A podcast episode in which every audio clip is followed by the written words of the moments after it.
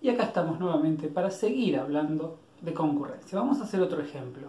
Vamos a pensar en un pequeño juego y veamos cómo podemos resolverlo usando concurrencia, usando hilos. Entonces, como dije, pensemos un juego.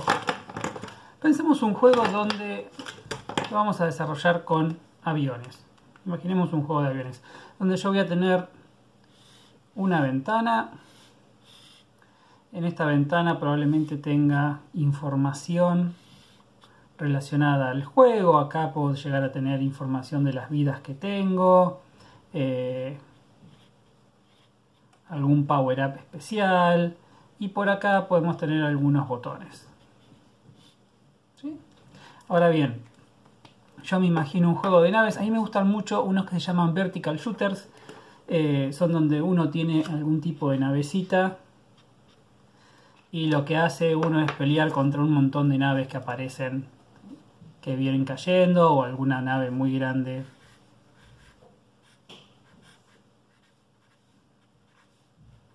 Que aparezca por acá. Y uno lo que va haciendo a lo largo del juego es ir destruyendo todas las naves.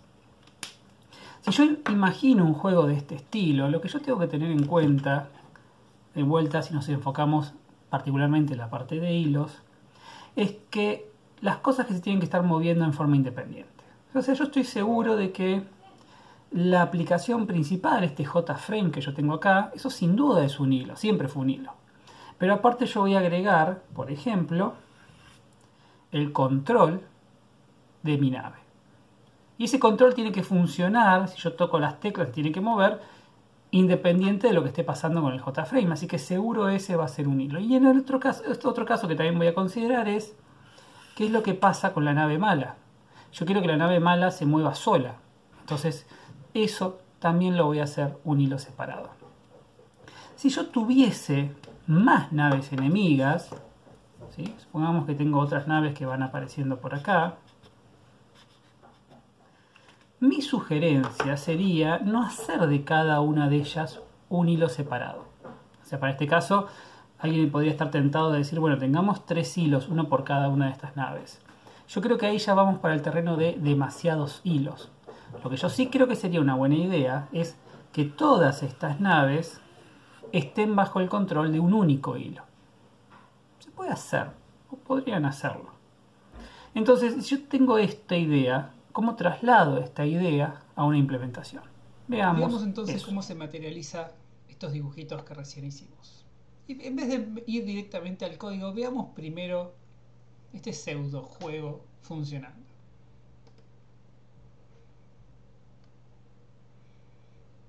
Bien, en este juego tenemos la nave que yo manejo con las teclas direccionales, más lo que sería la nave enemiga, que se mueve, tiene su movimiento. Y además, yo tengo tres tipos de disparos que acá no están haciendo nada, pero tengo este disparo, este disparo y este disparo. los manejo con las teclas A, S y D. Lo único que queda funcional es que como todo juego de aviones tiene que tener una música y la única música permitida para un juego de aviones es esta.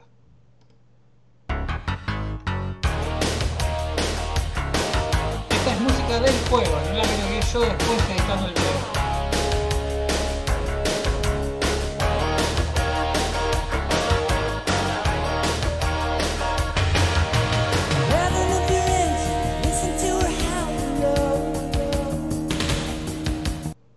El mejor tema de la historia. Y salimos. Bien, veamos todo esto cómo está implementado. Porque todo esto se hace en parte gracias a los hilos. Primero, una pavada. Pero eso que aparece al principio, esta imagen, se llama un splash screen. Muchas aplicaciones lo tienen cuando las ejecutamos, que aparece como logo, una imagen y después arranca la aplicación. A mí siempre me gustaron, es un efecto que siempre me, me pareció muy lindo. Y es esta clase splash screen que yo le digo cuánto tiempo quiero que esté pendiente ahí la imagen. La imagen después yo se la cargo, se la, se la asigno si vamos a esta clase, Ahí podemos ver todo el título de la ventana, dónde carga la imagen de fondo, que es esta de acá. Está bajado de internet, búsquenlo como splash screen y lo van a poder usar. Y después vamos a lo que es el juego en sí. La parte de los aviones se maneja de la siguiente manera. Yo tengo lo que yo llamo una mente. ¿sí? La mente es quien controla las naves. Y después tengo dos tipos de mente. La mente teclado, es decir, el control de la nave se hace desde el teclado. Y el control de otro, tengo otro tipo de control, otro tipo de mente, que lo que hace es un movimiento aleatorio, ¿sí? que es lo que yo llamo megamente. Entonces tengo dos tipos de mente. Las mentes son mm, formas de controlar una nave. Una es controlarla por teclado, que es mente teclado, que lo que hace es, fíjense que las mentes tienen asociadas una nave y un frame del juego. La nave la tienen asociada porque van a afectar la, ubicación de las naves. En el caso de... ¿Dónde está? ¿Dónde está? Mente teclado. En función de, del evento de teclado que se detecte, tecla para arriba, abajo, derecha, izquierda, A, S o D, son las acciones que yo hago. Puede ser mover, cambiar la ubicación de la nave o generar un disparo. Megamente, que es el movimiento de la nave grande, lo único que hace es entrar en un ciclo. Fíjense que la nave nunca se salía del cuadro de la ventana, eso se hace a partir de estas condiciones. Entonces acá lo que va haciendo es generando un movimiento sobre la nave. Bien. Y después tengo eh, esta que en realidad creo que no la termino usando, después la vemos bien. Pero fíjense que la nave, otro detalle, una nave es un J-label. Porque básicamente para mí las naves, en este caso, en este ejemplo de juguete, son solamente las imágenes. Eso a mí me permite después decir, bueno, la nave que es la nave que maneja el jugador tiene esta imagen, la nave que es la mala tiene esta otra. Cambio las imágenes, cambio las mentes y ya tengo las dos naves listas. Y estos dos tipos de naves, la del jugador y la del malo, funcionan, fíjense, a través de hilos. En el ejemplo que vimos en la clase pasada, yo lo que hacía era implementar la interfase Runnable y después creaba un hilo y se la pasaba. En este caso lo que yo estoy haciendo es heredando de hilo. Es otra forma de tener hilos o de tener concurrencia. Eso quiere decir que los dos controles de las naves, mente teclado y megamente, funcionan en dos hilos separados. Y para el otro que también está bueno el tema de los hilos es para reproducir música. Porque yo estoy usando esta librería que se llama Java Zoom en este caso, reproducir una música es como ejecutar un método que tarda lo que tarde la ejecución del tema. Entonces, si yo no tengo hilos, cuando arranca a reproducir el tema musical, toda la ventana se me va a colgar, como veíamos en el ejemplo de la clase pasada. ¿Sí? Entonces, la única forma de yo tener la reproducción mientras estoy jugando es que la reproducción, vamos a buscar dónde lo hago, la reproducción se haga en un hilo separado esto es el hilo del audio fíjense que acá cuando prendo el audio con el botón lo que hago es obtener creo un reproductor de audio esto lo saqué creo que de Java Zoom con el mp3 creo un hilo y le digo al hilo que arranque y el hilo cuando arranca empieza la reproducción del tema musical y me permite a mí continuar con el juego cuando yo apago el audio, lo que estoy haciendo es frenando el hilo. Fíjense que lo que no estoy haciendo acá, a ver si podría ver cómo se hace, es eh, pausando la música. Un detalle es que cada vez que yo prendo el audio, el tema arranca de cero. Se puede, se puede corregir, es posible corregirlo. Bien, y lo último que me queda también es eh, si recuerdan el tema de los láseres, de los disparos, vamos a verlos una vez más. No voy a poner la música. Cada vez que yo disparo, el láser se queda unos segundos y después se va. Eso también es un hilo. Pero es un hilo que está bueno porque es un hilo que es este hilo que se llama auto remove es un hilo al cual yo le doy, en este caso un JLabel porque es una imagen en el panel, y este hilo lo que hace es queda vinculado a la imagen y al panel que lo contienen. y después de un periodo de tiempo, el hilo solo se encarga de sacar la imagen del panel. Entonces, cada vez que yo disparo un láser, vamos a ver, esto es, vayamos a mente teclado, que es la que genera todo. Cuando yo hago un disparo en mente teclado, le dice al juego, se hizo este disparo. Entonces, es el disparo de tipo A. Acá hago toda la creación del level, con la imagen, la ubicación, todo eso. Y una vez que tengo el disparo creado, lo agrego al panel y creo el hilo de auto remove, asociándolo al disparo que acabo de crear y al panel en el cual lo agregué. Este hilo lo que hace es un slip, frena por un periodo de tiempo, lo podemos modificar para hacerlo más cortito, y después se encarga de sacarlo. Si esto funciona, mis láseres ahora deberían durar menos tiempo.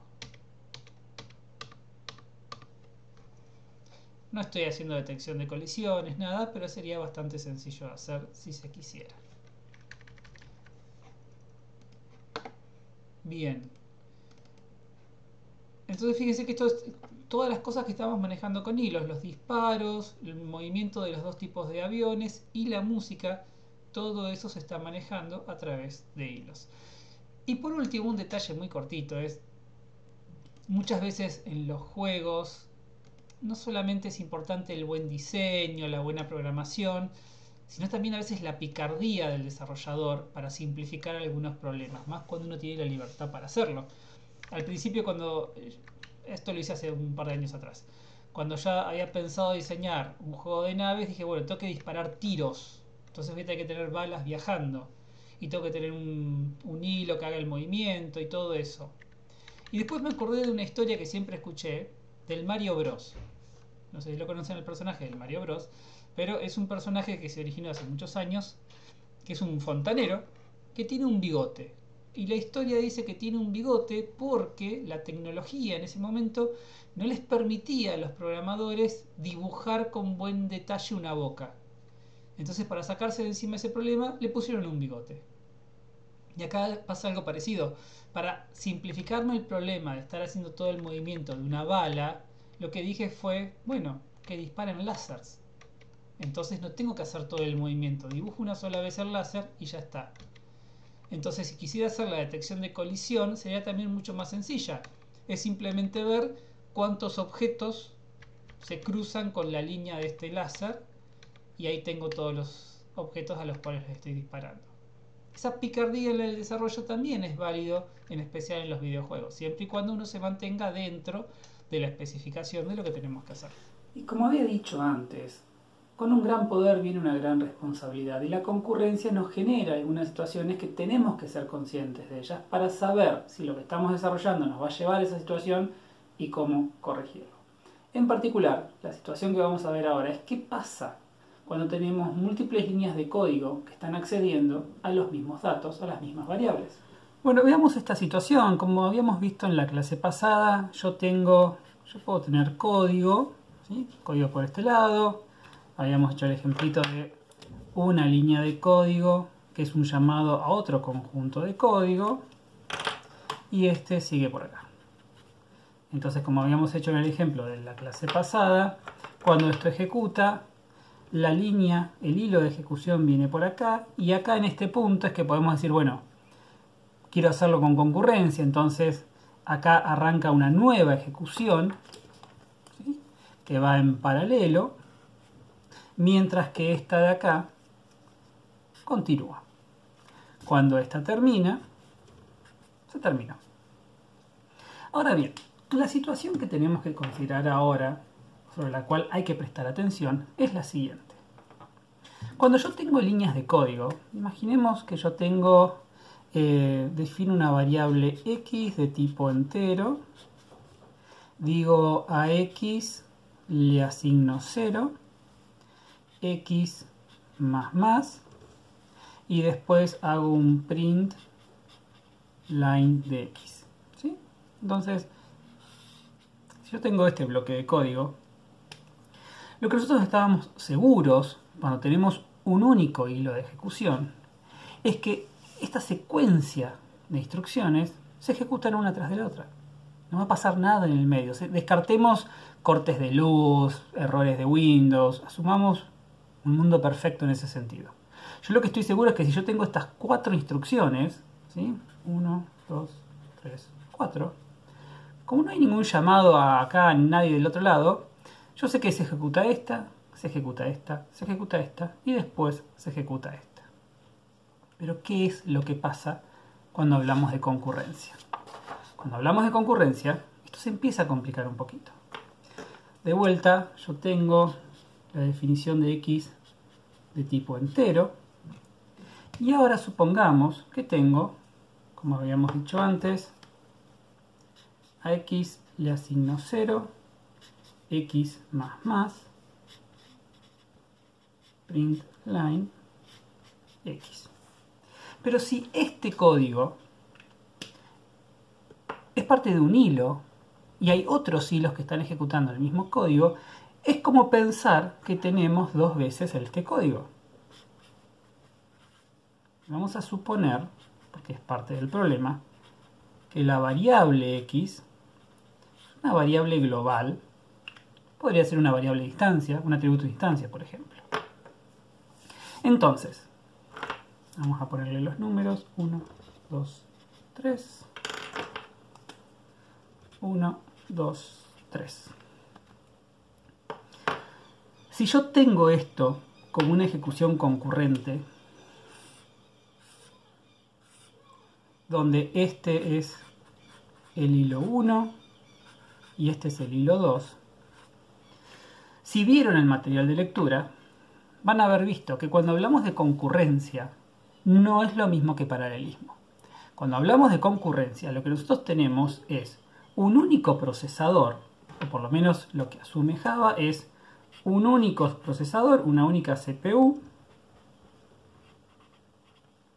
que lo que hace es ejecutar instrucciones de todos los hilos que estén corriendo, cambiando de un hilo al otro tan rápido, haciendo el cambio tan rápido, que parece que se están ejecutando en paralelo, pero en realidad no se están ejecutando en paralelo. Y ahí es donde viene el problema. De vuelta, si yo tengo un único hilo, y esto no existe, yo sé que primero se ejecuta esta, después esta y después esta. Pero si hablamos de concurrencia y tenemos múltiples hilos, de vuelta la CPU va a ir saltando de hilo a hilo. Si imaginamos que esta X es común a las dos, entonces podríamos decir que este es el paso cero.